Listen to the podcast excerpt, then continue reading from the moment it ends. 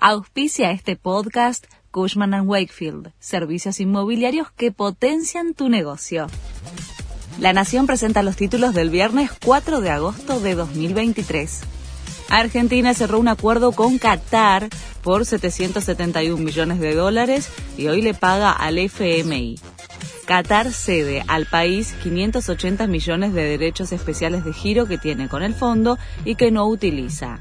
De esta manera, el gobierno va a afrontar el pago en concepto de intereses que quedaban pendientes.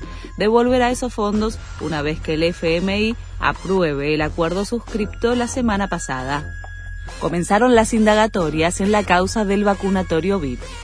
El secretario privado del ex ministro de Salud, Ginés González García, se negó a responder preguntas ante la jueza María Eugenia Capuchetti.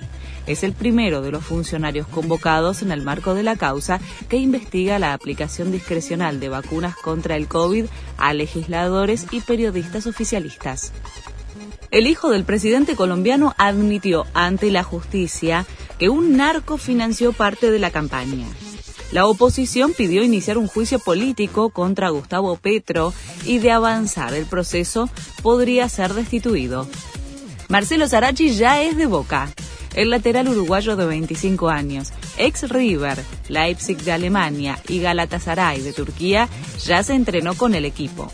Boca le compró el 70% del pase a Levante, club de la segunda división española, por 1.800.000 dólares. Luis Miguel hizo delirar a Buenos Aires. El Sol de México comenzó su gira internacional en nuestro país con el primero de los 10 shows programados en el Movistar Arena. Fueron dos horas y media sobre el escenario, con sus clásicos, el estreno de una canción y hasta dúos con Sinatra y Michael Jackson que hicieron delirar a sus fans. Este fue el resumen de Noticias de la Nación.